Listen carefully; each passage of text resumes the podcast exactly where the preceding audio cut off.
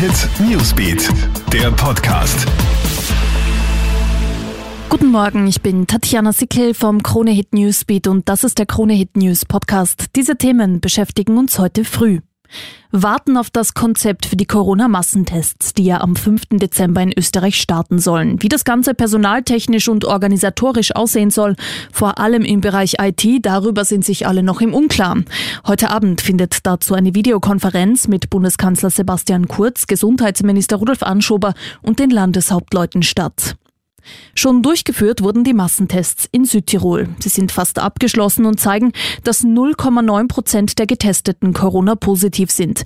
Das entspricht rund 3200 von 343.000 Personen. Die Massentestaktion geht noch bis übermorgen, dann wird ein endgültiges Ergebnis vorliegen. Helle Aufregung in der Nähe vom deutschen Bonn. Ein Mann hat gestern Abend auf offener Straße in der Stadt Meckenheim mit einer Pistole um sich geschossen. Spezialkräfte konnten den Mann überwältigen. Durch den Schusswechsel starb der Tatverdächtige vor Ort. Ein Polizist wurde verletzt. Sowohl die Identität des Mannes als auch das Motiv sind noch unklar.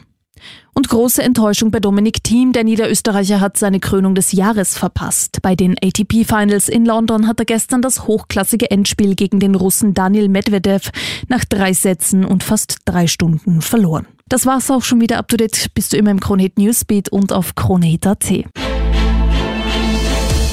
Kronehit Newsbeat, der Podcast.